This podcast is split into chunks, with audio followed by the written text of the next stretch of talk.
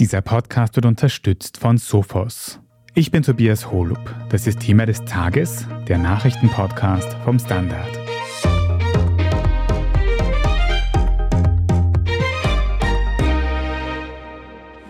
Die hohe Inflation der letzten Monate macht das Leben nicht nur in Österreich immer teurer.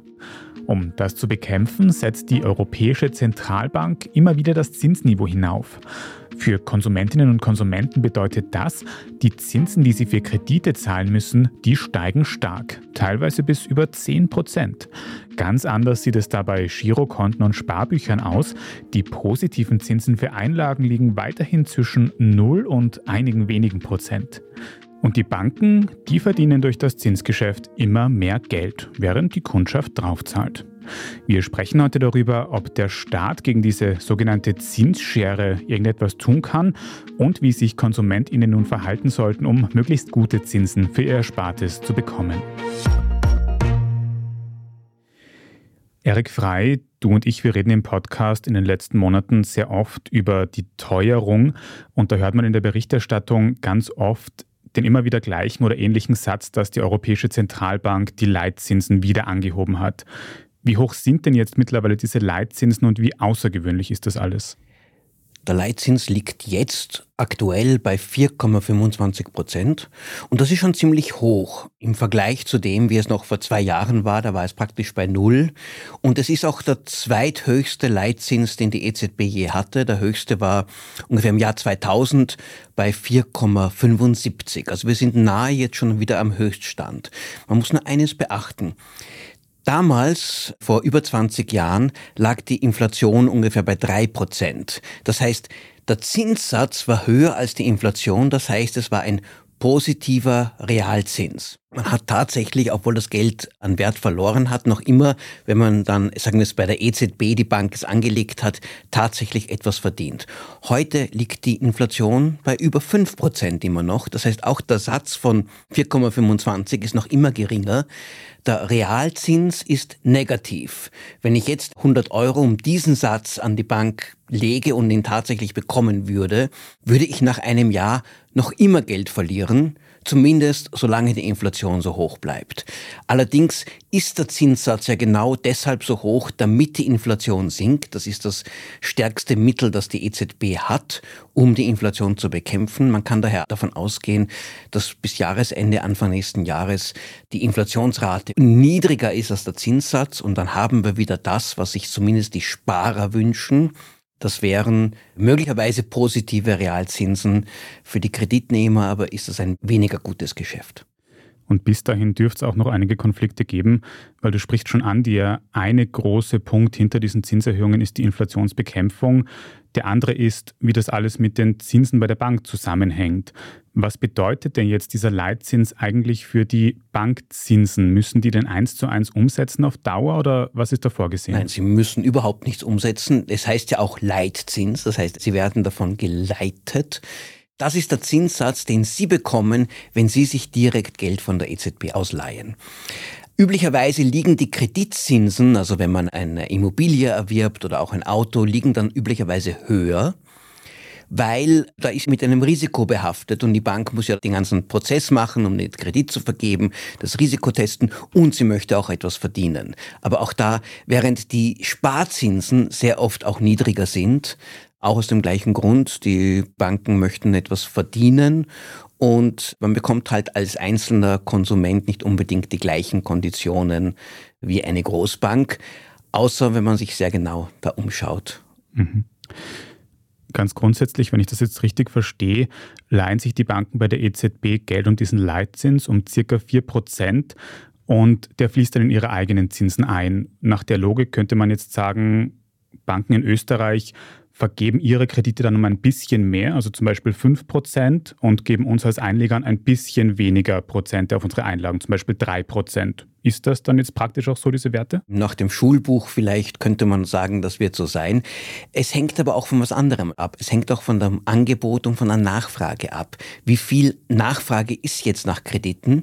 Die ist im Moment nicht so stark. Das heißt, die Kreditzinsen könnten in einer wirklichen Boomphase noch höher sein. Das sind sie jetzt nicht. Sie sind zwar gestiegen, deutlich gestiegen, was auch jeder merkt, der sagen wir ein Haus mit einem Kredit mit variablen Zinsen finanziert hat.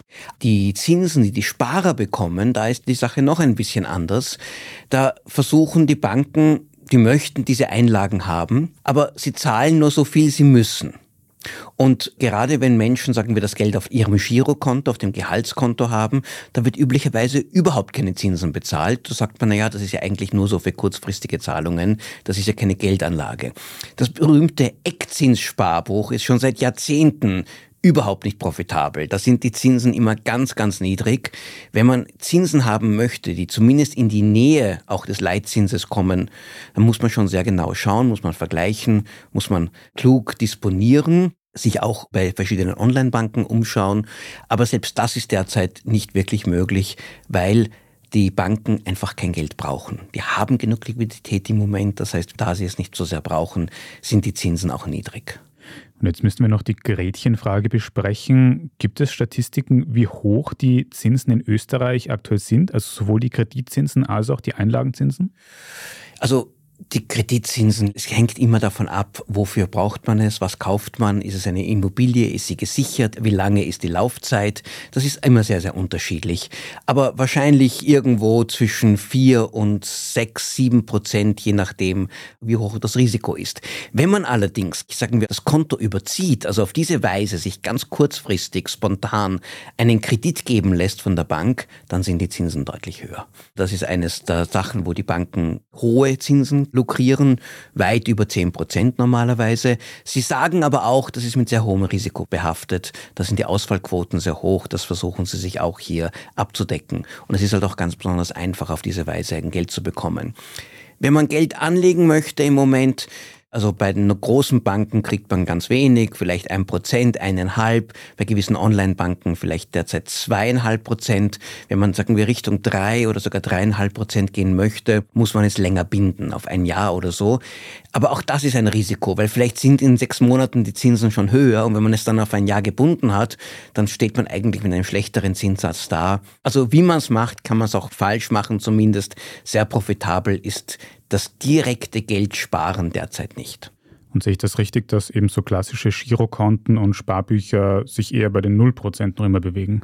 Also Sparbücher liegen ein bisschen, glaube ich, über 0%. Diesen offiziellen Eckzinssatz, den es früher einmal gab, der ja auch reguliert war, den gibt es ja nicht. Aber das typische Girokonto, da bekommt man keine Zinsen. Und wenn man klug ist, lässt man auch möglichst wenig Geld dort drauf, weil bei einer Inflation von 8% wie in Österreich, wenn ich dort 1000 Euro drauf liegen habe, ist es ein Jahr später 8% weniger wert. Mhm.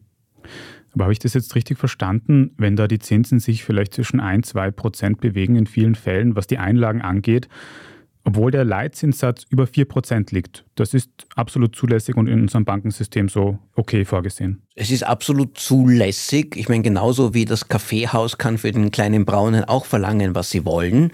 Und da ist es nur der Wettbewerb und der Markt, der entscheidet, dass vielleicht der Preis nicht über alle Stränge geht haben die Banken hier Freiraum, das zu entscheiden.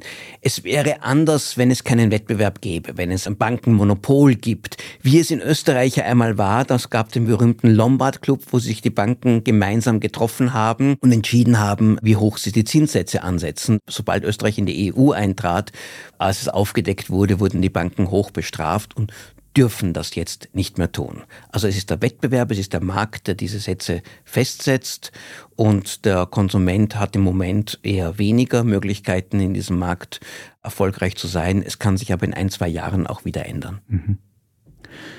Du hast gesagt, die Banken wollen auch Geld verdienen mit diesen Zinsunterschieden.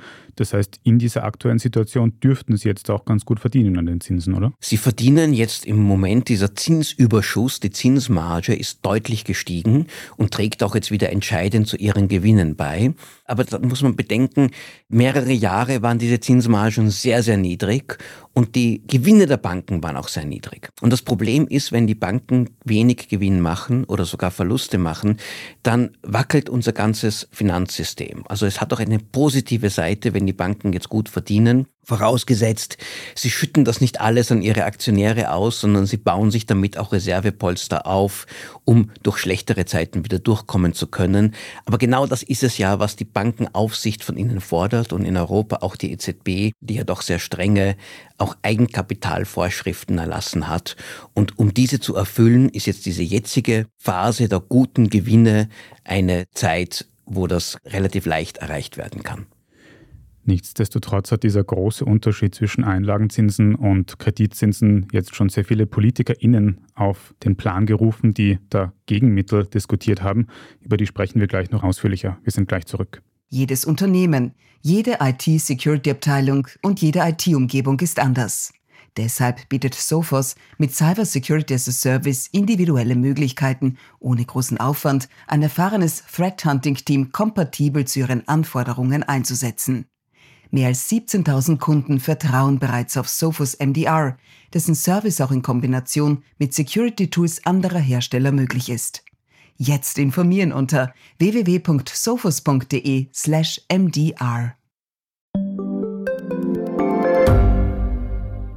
Wie viel Geld macht eigentlich glücklich?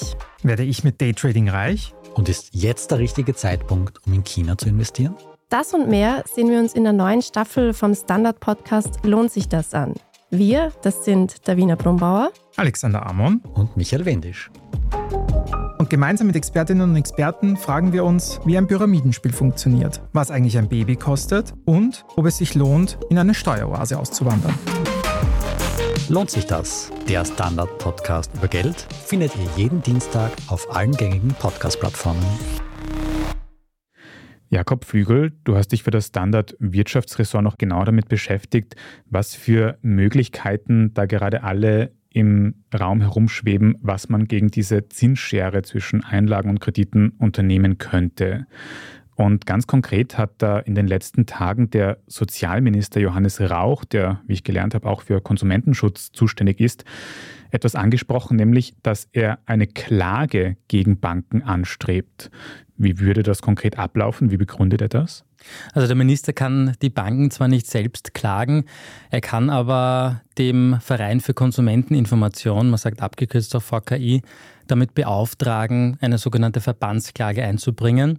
Das ist eine Klage, die der VKI quasi stellvertretend für alle KonsumentInnen, zum Beispiel gegen große Unternehmen, einbringt, um bestimmte Vertragsbestimmungen, die ungerecht sind oder die der VKI als ungerecht ansieht, anzufechten. Und jetzt im aktuellen Fall argumentieren die VerbraucherschützerInnen, dass es eben ungerecht ist, dass die Zinsschere so weit auseinandergeht und dass die Kundinnen dadurch gröblich, sagen die Juristen, also ganz stark benachteiligt sind. Da geht es einfach darum, Konsumentinnen und Konsumenten, und ich nenne es jetzt beim Namen, nicht so zu behandeln, dass sie, wenn sie das Konto überziehen, 12,5 Prozent zahlen müssen, aber keinen Cent Zinsen bekommen, wenn sie Geld am Konto liegen haben. Das ist eine unlautere Vorgangsweise. Da haben wir Minister Rauch auch nochmal im Originalton gehört in den ORF-Nachrichten auf Ö1. Aber könnte denn so eine Klage tatsächlich erfolgreich sein? Also kann man damit tatsächlich die Zinsen in Österreich beeinflussen? Das ist natürlich schwer zu sagen. Die Politik will natürlich zeigen, dass man aktiv ist und dass man etwas tut. Ich glaube aber nicht, dass es was ändern wird, jedenfalls nicht kurzfristig. Erstens, weil unklar ist, ob die Klage überhaupt erfolgreich sein kann. Es hat sowas in der Form eigentlich noch nie gegeben.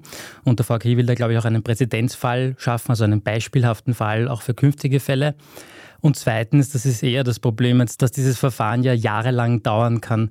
Also es kann zwar sein, dass es in erster Instanz noch dieses Jahr eine Entscheidung gibt, aber die Banken, sollten sie verlieren, würden natürlich dagegen berufen und dann kann sich das viele Jahre ziehen. Und wir wissen, auch die Situation am Zinsmarkt kann sich relativ schnell verändern. Das heißt, es kann sein, dass wir vielleicht in Jahren mal eine Klärung haben dieser Frage, das Zinsumfeld dann aber schon ein ganz anderes ist. Mhm. Auch die Inflation wird sich bis dahin hoffentlich stark genau. ändern. Aber umso interessanter wäre trotzdem so ein Präzedenzfall zu sehen. Jetzt gibt es aber auch noch andere Forderungen, wie man mit dieser Zinsschere umgehen kann. Konkret zum Beispiel auch vom niederösterreichischen SPÖ-Chef Sven Hergovich. Meine Vorstellung wäre, dass wir so, wie wir jetzt Heizkosten zum Beispiel im Burgenland gedeckelt haben, auch im Bereich der Zinsen eingreifen und Zinskosten deckeln und sagen, kein Häuselbauer in diesem Land darf mehr als 3% an Zinsen zahlen und alles, was darüber hinausgeht, könnten wir aus einer Übergewinnsteuer, wie sie andere europäische Länder schon machen, für die Banken ähm, äh, finanzieren. Das hat Sven Hergovich auf Krone TV gesagt. Und schauen wir uns mal diesen ersten Punkt an, nämlich einen Kreditdeckel, wo Kreditzinsen dann nicht höher als 3% zum Beispiel sein dürfen. Ist sowas wirklich realistisch? Naja, er macht natürlich bewusst einen Vorschlag, der polarisiert. Dass es jetzt realistisch ist, glaube ich nicht, würde ich eher verneinen. Man muss dazu sagen, es gibt einen Grund dafür, warum die Zinsen hoch sind. Die Zentralbank, die europäische, hatte gerade das Ziel, die Nachfrage zu senken, damit auch die Inflation sinkt. Also dass irgendwann die Preise zumindest nicht mehr so stark steigen wie in den vergangenen Jahren. Also es ist ja gerade das Ziel, dass Menschen weniger Kredite aufnehmen oder dass weniger Menschen ein neues Haus bauen. Und jetzt gibt es natürlich auch Menschen, die schon jetzt einen variablen Kredit laufen haben. Die würden davon profitieren, weil die Kosten für die Zinsen für diese Menschen natürlich derzeit sehr, sehr stark steigen und das ist im Einzelfall dramatisch. Aber man muss dazu sagen, dass Menschen, die einen variablen Kredit abgeschlossen haben, natürlich erstens ein gewisses Risiko eingegangen sind und zweitens, dass sie ja in den vergangenen Jahren, als die Zinsen niedrig waren, relativ wenig bezahlen mussten für ihre Kredite. Und würde man jetzt einen Zinsdeckel einführen, würde man eigentlich Menschen benachteiligen, die sich in der Vergangenheit für einen Fixzins entschieden haben und auch in der Vergangenheit schon ein bisschen mehr Zinsen bezahlt haben, um die Sicherheit zu haben. Das ist auch ein eine Frage der Gerechtigkeit. Mhm. Also auch da einige rechtliche Fragen offen. Und wenn ich dich richtig verstehe, sieht es jetzt nicht so aus, als könnte die Politik sehr unmittelbar eingreifen in die Zinsniveaus, die wir haben. Wir haben auch schon gehört, das entwickelt sich alles über Angebot und Nachfrage eben aktuell.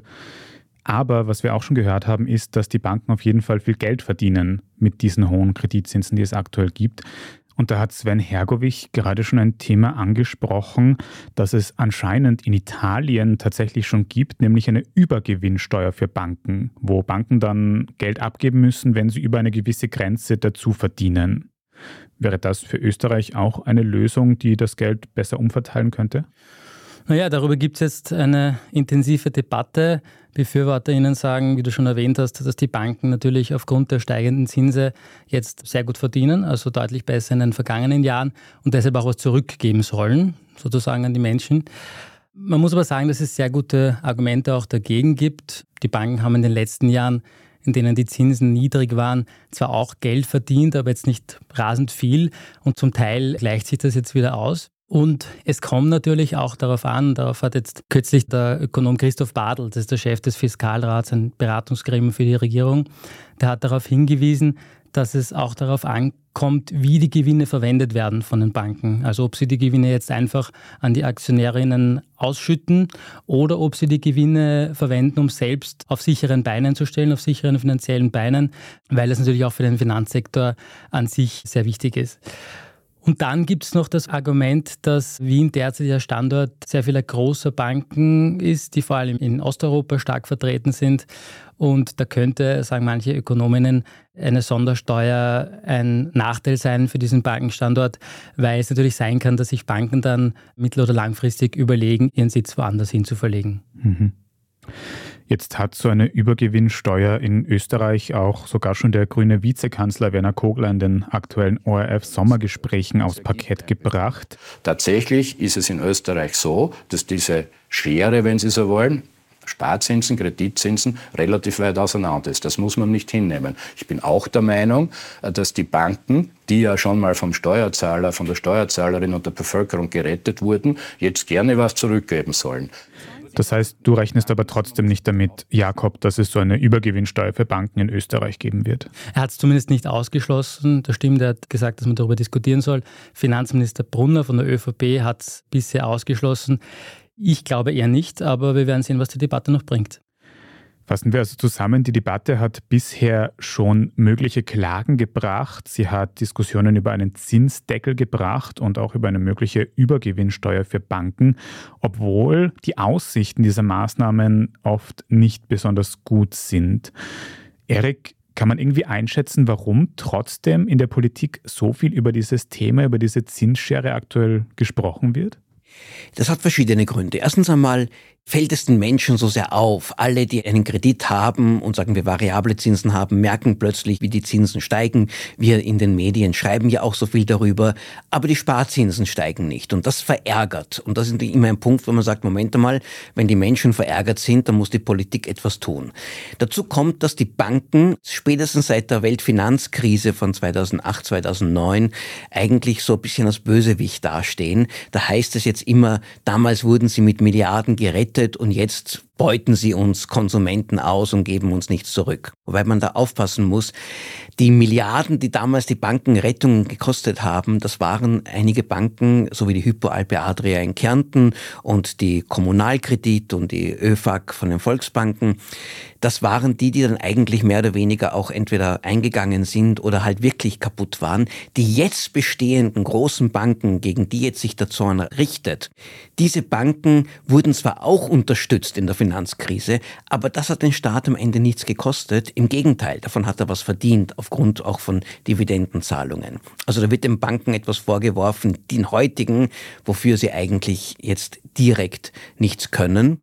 Und der dritte Punkt ist, wir haben eine Partei, die Umfragen führt, die FPÖ, und jedes Thema, das sie irgendwie vorgibt, neigen die anderen Parteien dazu, sich auch drauf zu hupfen. Und so wie die ÖVP mit Kanzler Nehammer auf das Bargeld in die Verfassung hupft, weil sie glauben, das ist ein populäres FPÖ-Thema, machen die Grünen, Johannes Rauch, das jetzt mit der Klage gegen die Banken wegen den Zinsen. Auch da hoppeln sie ein bisschen der FPÖ hinten nach. Ob das politisch erfolgreich sein wird, kann man noch nicht abschätzen. Wobei ich sagen muss, ich finde in diesem konkreten Fall mit den Zinsen die Situation fast noch ein bisschen nachvollziehbarer, wie du schon gesagt hast. Alle Menschen merken diesen großen Unterschied zwischen Einlagen und Kreditzinsen. Denkst du denn, gibt es irgendein Szenario, in dem die Einlagenzinsen in nächster Zeit steigen oder müssen wir uns daran gewöhnen, dass wir auch einfach ein bisschen Geld und Wert verlieren durch die hohe Inflation? Also wenn man sich ein bisschen anschaut, die Inflationszahlen und die Zinssätze, vor allem die üblichen Zinssätze, die Menschen bekommen haben, wenn sie ihr Geld aufs Sparbuch gelegt haben, hat man eigentlich den Wert seines Ersparnisse fast nie erhalten können. Die Realzinsen waren fast immer negativ. Nur wenn man beginnt, bewusster zu investieren, sich zu informieren, genauer schaut, wo kann man sein Geld besser anlegen, wer ist bereit, höhere Zinsen zu zahlen ohne dass jetzt ein besonderes Risiko entsteht. Das ist immer ganz wichtig. Manchmal kommen Banken, die irgendwie bessere Zinsen anbieten und dann stellt sich heraus, das ist eigentlich eine kaputte Bank, so wie damals die Riga Bank in den 90er Jahren, jetzt die Kommerzialbank, wo man dann, wenn man mehr als jetzt 100.000 Euro dort liegen hat, sein Geld verliert. Also da soll man nicht auf die übertrieben hohen Zinssätze nicht allzu genau schauen. Da muss man schauen, dass auch die Einlagensicherung weiterhin hier greift. Aber die Erfahrung ist, nein, so sein Geld auf dem Sparbuch zu haben, ist nie profitabel, aber es kann sich auch wieder bessern. Das hängt wirklich sehr, sehr stark von der Nachfrage ab, nach Krediten. Und die Frage ist, ob die Banken Liquidität benötigen. Und sobald sie merken, wir brauchen mehr Einlagen, ja, dann werden plötzlich die Konditionen, zumindest manche Konditionen besser werden. Vielleicht nicht die auf dem Eckzinssparbuch, weil da geht man davon aus, naja, die Leute kennen sich eh nicht aus und wollen das auch nicht so genau wissen. Aber da entstehen plötzlich andere Angebote, die ein kluger Konsument, Konsumentin doch nützen kann. Du hast schon ein paar Mal gesagt, dass es ganz wichtig ist, dass man sich Alternativen anschaut. Und wir wollen es jetzt genau wissen. Wenn ich jetzt ein bisschen Geld auf meinem Girokonto oder Sparbuch liegen habe und ich will das eben so anlegen, dass ich eben nicht an Wert verliere, aber auch nicht das Riesenrisiko habe. Wie kann ich dann vorgehen? Was sollte ich machen als nächstes? Also wenn ich ohne Risiko bleiben möchte, dann gibt es immer noch verschiedene Online-Banken jetzt, die sagen wir Zinssätze von zweieinhalb Prozent vielleicht sogar bis zu drei Prozent bieten für Spareinlagen. Wenn man es auf ein Jahr bindet, dann kriegt man noch etwas mehr. Wenn man es noch länger bindet, vielleicht noch ein bisschen mehr. Das ist die eine Möglichkeit. Das andere aber ist, sich immer zu bedenken, die Rendite hängt immer auch vom Risiko ab. Also wenn ich völlig ohne Risiko bleiben will, dann muss man davon ausgehen, dass ich bestenfalls den Wert meines Geldes erhalten werde. Wenn ich tatsächlich etwas verdienen möchte, muss ich ein Risiko eingehen und das geht man am leichtesten ein, indem man zumindest einen Teil seiner Ersparnisse auch im Aktienmarkt investiert, wo man es aber nicht Einzelaktien kauft, weil man dann nie genau weiß, was mit denen passiert, sondern möglichst breit Fonds nimmt, die möglichst breit gestreut sind, die auch sehr geringe Gebühren haben. Das sind vor allem diese Indexfonds, die ETFs, die sich hier anbieten.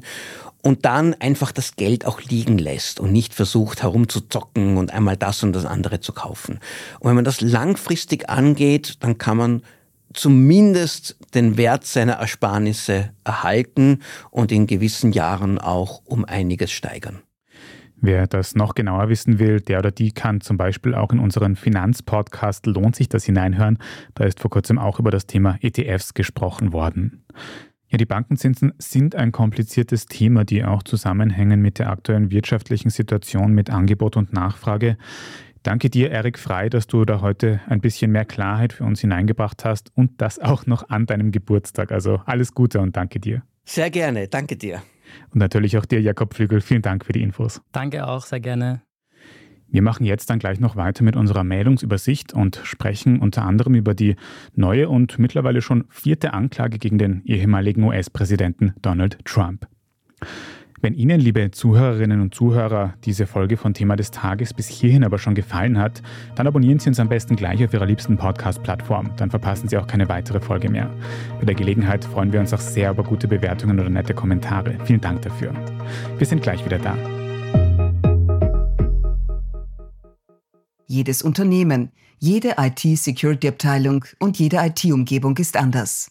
Deshalb bietet Sophos mit Cyber Security as a Service individuelle Möglichkeiten, ohne großen Aufwand ein erfahrenes Threat Hunting Team kompatibel zu ihren Anforderungen einzusetzen. Mehr als 17.000 Kunden vertrauen bereits auf Sophos MDR, dessen Service auch in Kombination mit Security Tools anderer Hersteller möglich ist.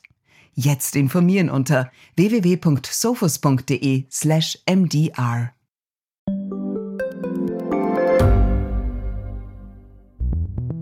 Wie können wir die Erderhitzung stoppen? Wie verändert künstliche Intelligenz unser Leben? Und wann wird nachhaltiges Reisen endlich einfacher? Um diese und viele weitere Themen geht es im Podcast Edition Zukunft und Edition Zukunft Klimafragen. Ich bin Alicia Prager. Und ich bin Julia Beirer. Wir sprechen über Lösungen für das Leben und die Welt von morgen. Jeden Freitag gibt es eine neue Folge, überall, wo es Podcasts gibt.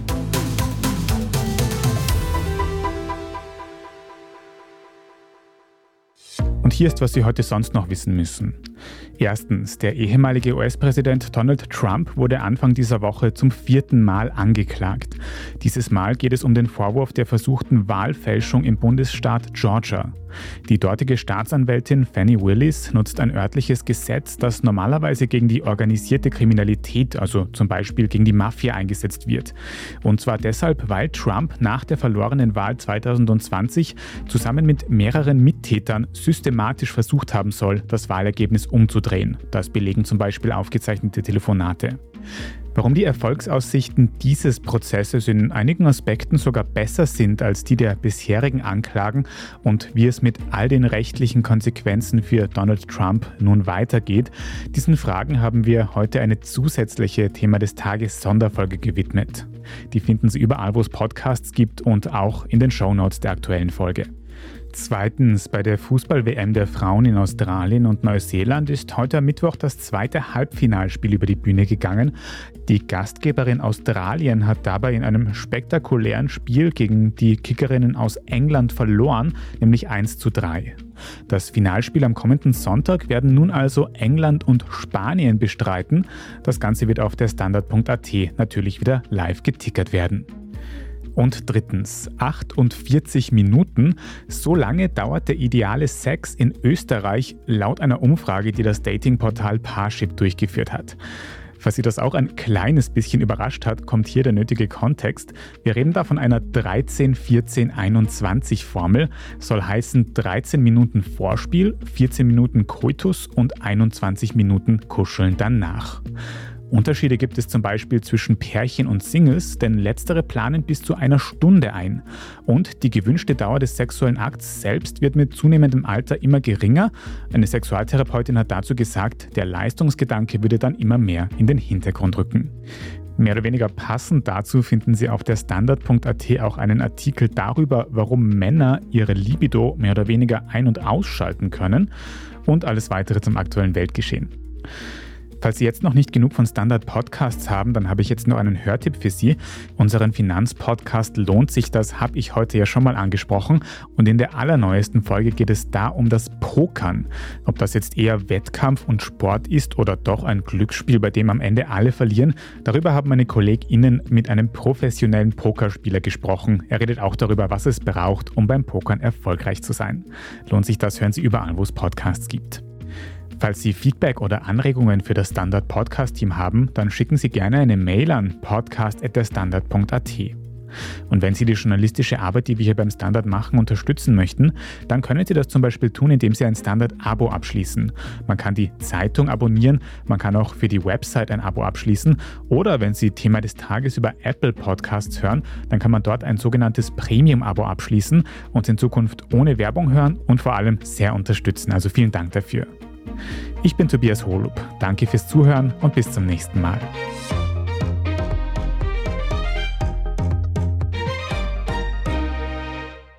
Jedes Unternehmen, jede IT-Security-Abteilung und jede IT-Umgebung ist anders. Deshalb bietet Sophos mit Cyber Security as a Service individuelle Möglichkeiten, ohne großen Aufwand ein erfahrenes Threat Hunting Team kompatibel zu ihren Anforderungen einzusetzen. Mehr als 17.000 Kunden vertrauen bereits auf Sophos MDR, dessen Service auch in Kombination mit Security-Tools anderer Hersteller möglich ist. Jetzt informieren unter www.sophos.de/mdr. slash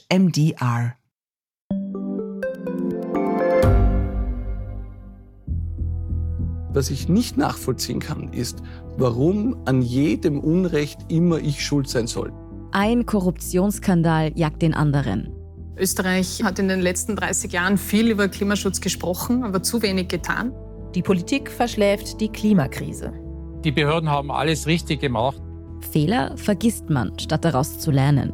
So sind wir nicht. So ist Österreich einfach nicht. Aber wie ist Österreich dann? Das wollen wir bei Inside Austria herausfinden. Wir blicken auf die großen österreichischen Skandale. Von Ibiza bis Ischgl. Wir wollen wissen, wer dafür in der Politik die Verantwortung trägt. Und wir schauen genau hin, wo Österreich über seine Grenzen hinaus mitmischt. Vom Wirecard-Skandal bis zum Ukraine-Krieg. Das ist Inside Austria von Standard und Spiegel.